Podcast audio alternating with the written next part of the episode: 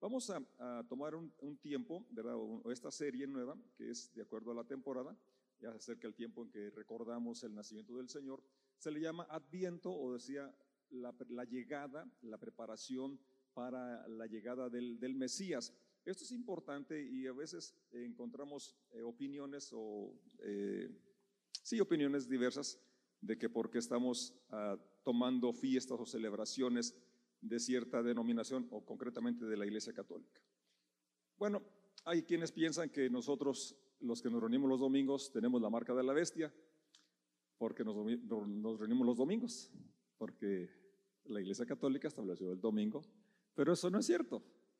Y así podremos tomar ciertas eh, aplicaciones y, e interpretaciones. Y quise explicar un poco, ¿verdad?, al respecto. Pablo lo explica en, Romanos 14, verso 5, dice, del mismo modo, algunos piensan que un día es más sagrado que otro, mientras que otros creen que todos los días son iguales. Cada uno debería estar plenamente convencido de que el día que elija es aceptable. O sea, lo importante es que tu elección, ¿verdad? La hagas con una conciencia y saber lo que haces, por qué lo haces. Verso 6. Los que adoran al Señor un día en particular, lo hacen para honrarlo a Él. No importa quién lo haya designado, quién no lo haya ah, ah, aceptado. Los que comen toda clase de alimentos lo hacen para honrar al Señor, ya que le dan gracias a Dios antes de comer. Y los que se niegan a comer ciertos alimentos también quieren agradar al Señor y le dan gracias a Dios. Entonces, como iglesia, casa de oración, elegimos sí ciertas temporadas porque es el ambiente que se mueve en general y queremos aprovechar esa disposición, esos pensamientos y publicidad que escuchan eh, en, general, ¿verdad? Para traer un acontecimiento tan importante como el nacimiento del Señor, el nacimiento del Mesías, la venida del Mesías es un, un, eh, un tema, el, el, tema central, yo diría, de la escritura, de la Biblia, empezando con Génesis 3, verso 15 donde dice el Señor la enemistad que habría entre la simiente de la serpiente y la simiente de la mujer, y que de la simiente de la mujer vendría quien aplastaría la cabeza de la serpiente o de Satanás. Entonces, desde ahí empieza la, profecía y de hecho, como dije, todos los libros de la escritura, antes de los evangelios, están anunciando este acontecimiento y había una expectativa, una esperanza y ciertas fiestas y celebraciones que tienen los hebreos para recordar la venida del Mesías. No digamos, por ejemplo, a la Pascua. Y fíjense qué curioso, el Señor cuando establece una ceremonia para recordar, no establece la ceremonia de recordar su nacimiento, sino su muerte. Pero ¿cómo llegaba a la muerte si no había el nacimiento? Entonces es, una, es un acontecimiento, ¿verdad?, que no podemos ignorar y que realmente en, épocas en que se escriben las profecías de la venida del Mesías, eran situaciones complejas de opresión, de, esclavitud, de, violencia, y no sé si has notado que estamos viviendo hoy igual. San Francisco ya no es de San Pancho de hace unos cuantos años, ¿verdad? Sino, y ayer platicaba con una persona, dice, está peor en Salamanca, está peor en aquí cerquita, está las, eh, la violencia está más, más, más este, grave, más fea. Entonces, en esos tiempos de que se ve, se ve y se vive injusticias y muchas situaciones complejas, eh, necesitamos la esperanza, necesitamos recordar lo que es la base del cristianismo, es el nacimiento de Cristo, ¿verdad? Y la esperanza que trae este acontecimiento y todos los, preparativos para, para esta realización. Entonces, vamos a tratar de, ver aquí cómo algunas porciones nos dan eh, esa fe, esa expectativa, esa confianza de que lo mejor está por venir. No es una frase solamente bonita, sino que eso es lo que nos ayuda a retomar aliento, ánimo en medio de las cosas que estás enfrentando hoy, cosas negativas que no quisieras que sucedieran, pero que están sucediendo. No es una frase solamente bonita, sino que es la profecía, es la escritura de la venida de el Mesías, que haya esperanza, que esto nos dé optimismo, nos dé expectativa que nos dé la fe, la confianza de, como dije, que Él, eh, de Él es el poder, de Él es la gloria, Él tiene el, el, control aún, Él es el soberano. Y esto nos ayuda a actuar con fe, es decir, con fidelidad, acciones que, que reflejen esa confianza, esa fe que tenemos en Él, aun cuando no vemos lo esperado, incluso pudiéramos ver un retroceso. pero cuando volteamos a ver al Mesías podemos tener esperanza. Así es, el Cristo resucitado primero tuvo que venir aquí a la tierra y dijo Juan, aquel verbo fue hecho carne y habitó entre nosotros y vimos su gloria, gloria como del unigénito de Dios lleno de gracia y de verdad. Vamos a ver en Mateo 12, algunos versículos del 9 al 14. Capítulo 12 de Mateo inicia que van caminando por los campos y los apóstoles tienen hambre y arrancan unas espigas y se las comen. Así como dice Mateo, pareciera que le mordiera a la, a la, espiga. Obviamente que no, los que saben de campo y de agricultura, pues aunque no sepan, no se van a comer la espiga. Sí, Lucas dice que las agarraban, las restrejaban o las eh, frotaban y luego le soplaban para que se fuera la, paja y los granitos se, se los comían. Entonces los, los, fariseos que estaban siempre al acecho para encontrar una falta en el Señor les dice, ¿por qué tus discípulos hacen lo que está prohibido hacer en un día de descanso? Y el Señor los confronta, ¿verdad? Dice, bueno, ¿qué no han leído lo que hizo David cuando tuvo hambre, él y los que estaban con él, que entró al santuario y comió el pan que era reservado solamente para los sacerdotes? Entonces, él, los confronta, ¿verdad? De que ellos lo hacían por necesidad y, que eran, como miramos en cuanto a los aspectos que miramos en, la otra serie, meticulosos en algunos aspectos y, pasaban de largo lo más importante que era la misericordia, el juicio. Eh, entonces, el Señor les habla, ¿verdad? De, cómo eh, Él es el Señor del día de reposo, el Señor del sábado, que el sábado está hecho para el hombre, no el hombre para el sábado. Y bueno, menciono esto porque aquí en el verso que sigue, el mismo capítulo, dice el verso 9, luego Jesús entró en la sinagoga de ellos y allí vio un hombre que tenía una mano deforme.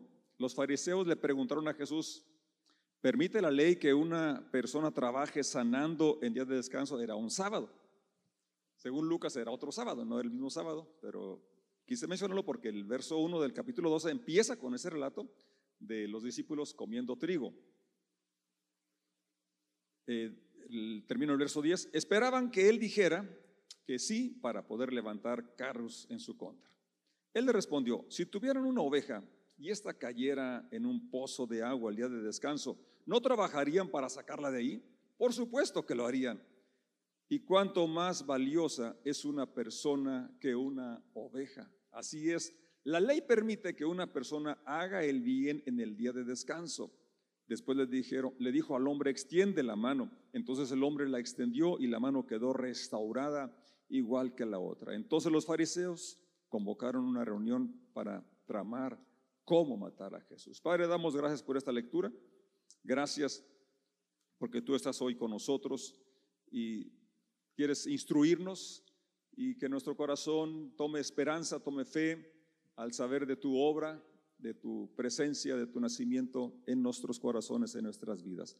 Muchas gracias. En el nombre de Jesús decimos, amén, amén. Entonces, este, este relato es muy interesante, ¿verdad? Porque nos habla de la condición, de la religiosidad, el, legalismo, ¿verdad? El fundamentalismo, las, cuando nada más nos enfocamos en la letra, cómo eh, juzgamos a la ligera, como en el caso que se juzga a los apóstoles por comer trigo eh, en día de, sábado, por restrejarlo, o en este caso por hacer un milagro, una sanidad, y ellos mismos lo confrontan queriendo eh, tener una forma de acusarlo. El Señor habla como las personas son más valiosas que los dogmas, que lo que importa en la ley es el espíritu, la intención, que incluso para ellos que era tan importante el día de descanso, ¿verdad? El, hombre es más importante que el día de descanso, es decir, que el, día de descanso fue establecido para el hombre y no que él estuviera quebrantando, sino que llega a ordenar las prioridades y lo que es el espíritu de la ley y el espíritu de Dios, el espíritu de Cristo. Yo les invito que ante todo lo que lean en la Biblia lean los evangelios. Es bueno leerla toda, la, la escritura, pero sobre todo los evangelios, ¿verdad? Porque en ellos encontramos eh, la enseñanza, la vida de Jesucristo, cómo se condujo, cómo, eh, qué hizo, cómo eh, cada, cada acción que, que relata de situaciones, cómo las resolvió, esas son las enseñanzas para nosotros. Si la meta de Dios es que seamos como Cristo, entonces necesitamos conocer cómo es Cristo. Y los evangelios nos relatan la parte de lo que Él es. Y Él dice en una forma muy clara, aprendan de mí que soy manso y humilde de corazón. Y a las personas que confrontó más directamente, que les habló más fuerte, fue aquellos que teniendo la, eh, la interpretación, el conocimiento de las escrituras, no las aplicaban de forma correcta, sino que era una forma de oprimir a las personas. Entonces el Señor viene a traernos libertad y a enseñarnos que la dogma y la tradición a veces te frenan, te dicen no, pero el Señor nos recuerda, ¿verdad?, que las personas eh, valemos mucho más que los dogmas, que nuestras acciones deben de contribuir a la restauración de la dignidad humana, a la justicia y al significado de que cada persona tiene. A veces la tradición nos, nos lleva a actuar de una manera eh, discriminatoria, haciendo a un lado a ciertos grupos o ciertas personas, porque no llenan mi estándar, no llenan mi, lo que yo he concebido que es el cristianismo, que es la sana doctrina, que es la, la, iglesia espiritual o verdadera. Hace unos meses, concretamente que estaba sembrando, no fertilizando, ya fue en mayo, julio, por ahí, nos visitó un amigo, Nacho Alvarado. Él nos visitó por allá en el 72. y yo tenía un año de, de bautizado convertido y lo miré cuando llegó porque lo bajó el autobús en un lado adelante de la casa de mi papá. Y lo, cuando lo miré dije, allá viene un hermano que nos viene a visitar, porque las visitas que en aquel tiempo llegaban generalmente eran de personas que nos iban a apoyar. Y luego lo miré caminando y, y yo mismo dije, no, no, no puede ser hermano porque trae pantalón acampanado. ¿Qué cosa? No? ¿Quién me dijo eso? Yo no sé de dónde saqué esa idea absurda, pero muchas eh, iglesias así distinguen a los cristianos, ¿no? Por la forma de vestir, que el pantalón no tiene que ser, hoy, ahora se utiliza con, así pegadito, ¿no? Pues tampoco no debe ser pegadito. Y en aquel tiempo era el acampanado, pues que no, que no era acampanado. Y entonces las hay tradiciones y formas de, pensar que se transmiten, ¿verdad? Que, vas, que hacen segregar a las personas o eh, discriminar o juzgar.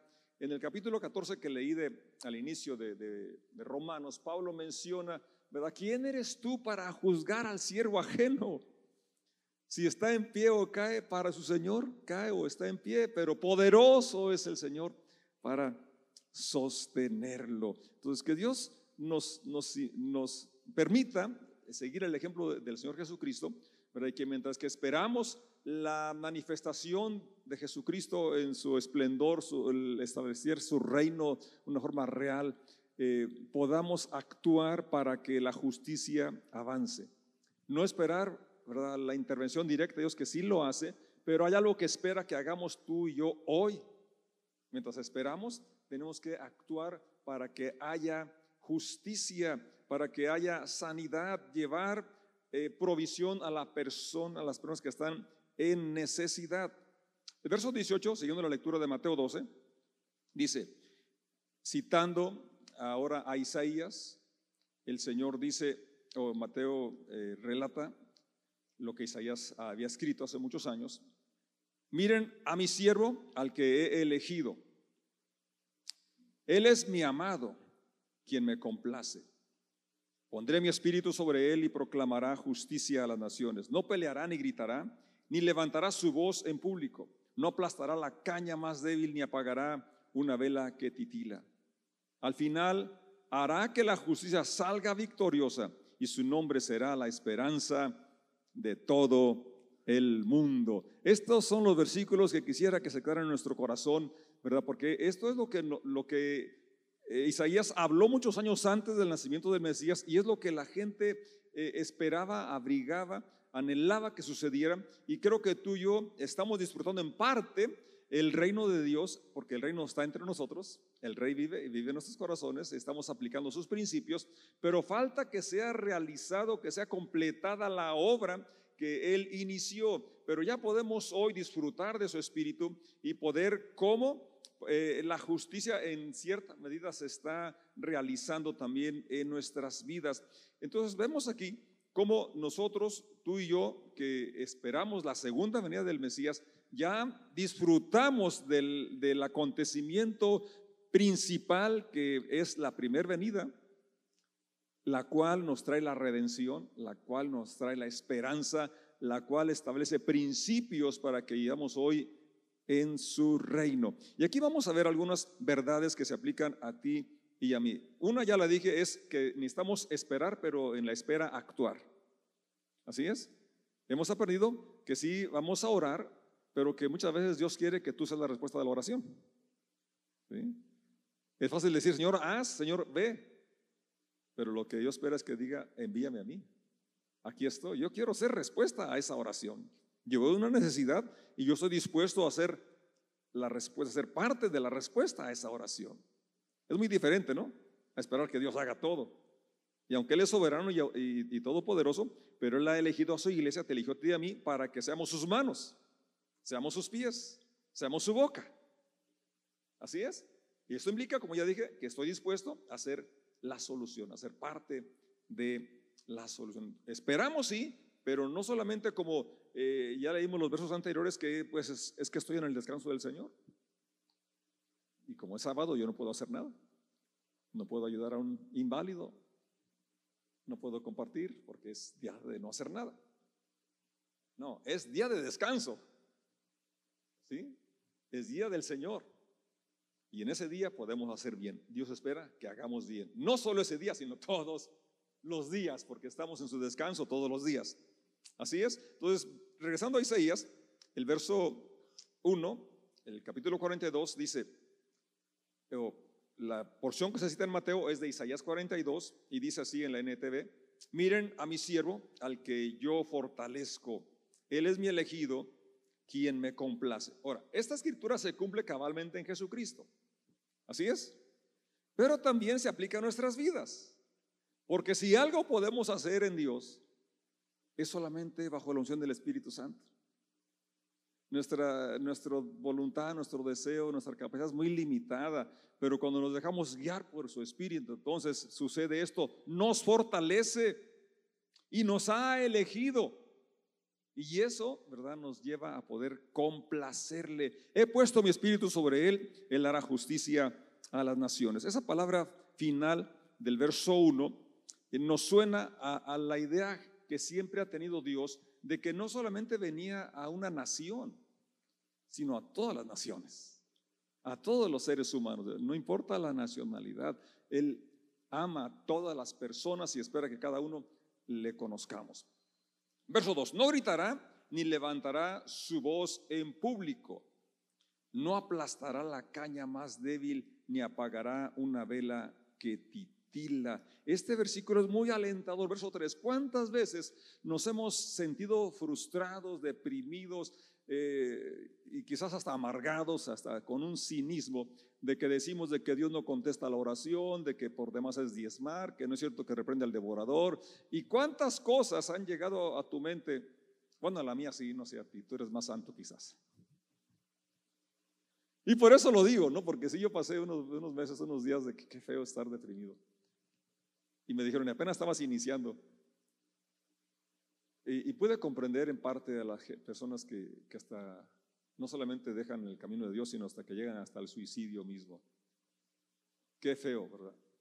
Pero aquí la promesa, fíjate, no importa, quizás estás en ese estado o camino a, ese, esa situación de que nada le hayas sentido, nada parece que te satisface, la alabanza te parece hueca, la oración innecesaria o sin sentido y escuchas una lectura o lees y como que no te sirve de nada y piensas que, pues que no, que nada, nada es cierto o nada te ayuda. Verso 3, no aplastará la caña más débil. Quizás así estás como esa caña cascada, esa caña ya por la sequía, por quizás le ruñeron ahí los ratones eh, y ya está casi por caerse. Dice que no la va a aplastar no apagará el pábilo que humea, o sea, la vela que titila, ya está, se va a terminar y sin embargo el Señor, aquí su promesa es que no va a eliminar, no va a desechar a aquella persona que está al borde del precipicio, que piensa que no hay esperanza, que no hay salida, que no hay solución, no. Les hará justicia a todos los agraviados. Quizás ya apelaste a todos los tribunales, ya hiciste todos los trámites que tenías que realizar y parece que no hay solución. Aquí dice, les hará justicia a todos los agraviados. ¿No les da esperanza esto? Esto es lo que, por eso anhelaba tanto Israel, que ya viniera el Mesías. Desde la promesa dada a Eva allá en Génesis 3.15, eh, un tiempo hubo mucha expectativa de que este niño va a ser el que va a aplastarlas a la serpiente. Y cada niño que nacía pensaban que iba a ser y pasó tiempo y pensaron, ah, ya no se va a cumplir. Pero luego en medio de las opresiones siempre clamaban al Señor y tienen la esperanza de que se realizara esa promesa de la intervención divina para sacarnos de la injusticia, de la opresión, de los abusos, de los agravios, que se haga justicia. Verso 4, no vacilará ni se desalentará hasta que prevalezca la justicia en toda la tierra. ¿Dónde? No solamente en, Israel. Algunos creen que si no traen sangre hebrea que no, que no van a tener salvación. Pues qué limitada la visión. Qué, triste ¿no? la, religiosidad cuando piensan que son el único grupo que tienen la exclusividad y el monopolio de la salvación. Es, lo, más errado que puede haber, es una mente de rana. ¿Por qué mente de rana? Porque la rana está en un pozo y piensa que está en el océano. ¿No? Nadie puede contar todos los redimidos. Contó 144 mil Juan y era bueno para contar de los hebreos. Pero luego una multitud inmensa que nadie podía contar. Ahí estabas tú. Ahí estaba yo. Es el plan de Dios que toda la tierra, todas las personas, todas las naciones le conozcamos y tengamos esa bendición de su intervención que haga justicia a los agraviados. No va a titubear, verso 4, no es que no, es que no va a andar con vaciladas, no es que no va a andar vacilando. No va a titubear, no se va a desalentar. Y como se aplica lo primero a nosotros en cuanto a que ha puesto su espíritu, pues entonces también se aplicaría esto, ¿no? Y lo otro también, que tú y yo no desechemos a aquel que aparentemente no la hace, que no cumple mis expectativas, que no cumple mis requisitos. ¿Así es? Sí, porque nos gusta a veces agarrar una parte del versículo de la palabra, aquello que se aplica en vida, pero luego a la hora de aplicarlo para darlo a otro, ya nos quedamos con él. Pero no, necesitamos dar de gracia lo que de gracia hemos recibido. Entonces, no estar titubeando, no desalentarnos hasta que prevalezca la justicia, hacer aquello que es justo, que es recto delante de Dios, aquello que sabemos que es lo correcto. Aún las tierras lejanas, más allá del mar, esperarán sus instrucciones. Y en, el, en Mateo, este, este pasaje lo traduce, ¿verdad? Que eh, su nombre es la esperanza de toda la tierra. Verso 5. Dios, el Señor, creó los cielos y los extendió, creó la tierra y todo lo que hay en ella. Él es quien da alimento a cada uno y vida a todos los que caminan sobre la tierra. Y Él es quien dice, yo, el Señor, te he llamado para manifestar mi justicia, te tomaré de la mano y te protegeré, te daré a mi pueblo, los israelitas, como símbolo de mi pacto con ellos, y serás una luz para guiar a las naciones. Abrirás los ojos de los ciegos, pondrás a los cautivos en libertad, soltando a los que están en calabozos oscuros. Aleluya, qué promesas tan preciosas. ¿Cómo no iban a anhelar el nacimiento del Mesías? ¿Cómo no hemos de anhelar esa manifestación en nuestras vidas? Porque en, cierta medida nos encontramos en algo similar. Las amenazas, la violencia, las injusticias eh, los agricultores somos una, eh, no, no, no, me siento víctima, pero yo creo que es una de las injusticias. ¿A cómo les dan las tortillas? A 20. Vamos a ponerlos a 20. ¿Y a cómo creen que me pagan el maíz? A 7.30. Hace un año me lo pagaron a 6.20. pero el fertilizante subió tres veces. Entonces, hay una desproporción muy grande entre lo que compramos, eh, se invierte con lo que produce a la hora de pagar y luego nos venden muy caro el producto. Entonces ahí hay una desproporción. Y es un ejemplo nada más de tantas injusticias. Personas que están, como el caso de hermana Yolanda, en, el juicio, en trámites legales, eh, que debería haberse solucionado a tiempo y años y está el trámite ahí estancado o dándole vueltas tantas cosas, pero aquí la promesa es que Él va a hacer justicia, que va a hacer justicia a los agraviados. Amén. Y, eso es un ejemplo leve, podemos decir, porque hay gentes que están de verdad sufriendo unas injusticias terribles, encarcelados, golpeados, eh, situaciones mucho más graves que las que experimento yo, experimentas tú. Necesitamos, la intervención del Señor. Que estas escrituras se hagan realidad en nuestros días. ¿Y creen que se pueden hacer? Claro, porque Jesús es el mismo ayer, hoy y por los siglos. Pero esperen que tú y yo tengamos esa expectativa, esa fe, esa confianza, esa fe y actuemos en consecuencia en dentro de lo que podemos hacer, porque a veces vemos la necesidad tan grande que, pero yo qué puedo hacer? Puedes hacer mucho. A veces cuando decimos qué puedo hacer es nada más para justificar mi inactividad, mi falta de participación. Pero siempre hay algo que podemos hacer empezando en nuestra casa, en el trato con nuestra familia, con nuestros colaboradores, en las relaciones que tenemos en general. Ahí podemos y necesitamos, ¿verdad? Eh, como eh, aplicando el verso 3, no aplastar a los débiles, no apagar al que parece que no tiene futuro. Eh, sin embargo, ¿verdad? Más bien hacer justicia o quitar el desagravio no estar titubeando, no desalentarnos hasta que prevalezca la justicia, porque la depresión viene cuando empieza uno a desalentarse. ¿Y sabes qué es lo peor? Que le das lugar a un pensamiento negativo y ese trae otros días. Y luego te recuerda otras cosas del pasado, cosas que ya ni, tiene caso, ¿verdad? De, de, otro fracaso, de otra falla, de otro agravio. Y al rato estás ahí que ya no sabes ni cómo levantar la cabeza. Por eso necesitamos al Mesías. Así es. Verso 5 ya lo leí, ¿verdad? Así es. Verso 6. Yo el Señor te he llamado, o sea, nos ha llamado, aquí repito una vez más, esa aplicación obviamente se eh, cumple plenamente en Jesús, pero por eso somos cristianos. Así es porque seguimos su enseñanza y tenemos su espíritu que Él ha puesto en nosotros. Por lo tanto, el Señor nos ha llamado para, manifestar su justicia. ¿Así es? No los convencí. Nos ha llamado para manifestar su justicia. ¿Dónde se aplica? En el trato con mi cónyuge, en el trato con mis hijos, con mis padres, con mis empleados, con mis patrones. ¿Así es? Manifestar su justicia. Ahora, no vas a ir solo, te tomaré de la mano y te protegeré.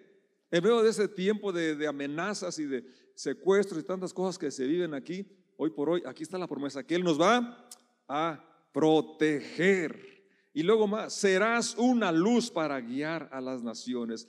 Y luego fíjate lo que el Señor eh, hizo. Ahora lo encomienda a la iglesia, abrirás los ojos a los ciegos, pondrás a los cautivos en libertad, soltando a los que están en calabozos oscuros. Dirás, pero eso cómo?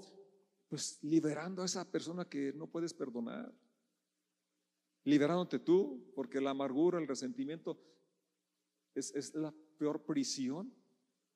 Terminamos ayer el, el taller de espere, felicidades a todas las participantes sobre todo a mi esposa que estuvo guiando y a Elisandro.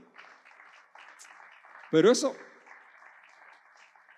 eso es la libertad a la que nos llama el Señor. A veces tenemos heridas y cosas que nos traen ahí y somos los prisioneros nosotros de lo que otros hicieron, nos hicieron. Y dentro de lo que el Señor nos llama a hacer, la venida del Mesías y lo que es, eh, espera que disfrutemos es eso, abrir los ojos para contemplar la grandeza del Señor, contemplar que Él es el creador, que Él es el dueño, que yo soy administrador, que Él sustenta todo, que Él va a proveer para mis necesidades, pero también, ¿verdad? Vivir esa vida plena en libertad, que podemos cantar en medio de cualquier circunstancia, porque el, canto, la alabanza es una expresión de fe. Quizás, no, quizás lo que diga la, alabanza no sea una vivencia, pero es una, una profecía. Estás hablando de lo que puede pasar en tu vida si, si sabes y confías que el Mesías está en ti, está contigo. Vamos a estar de pie, dale gracias a Dios.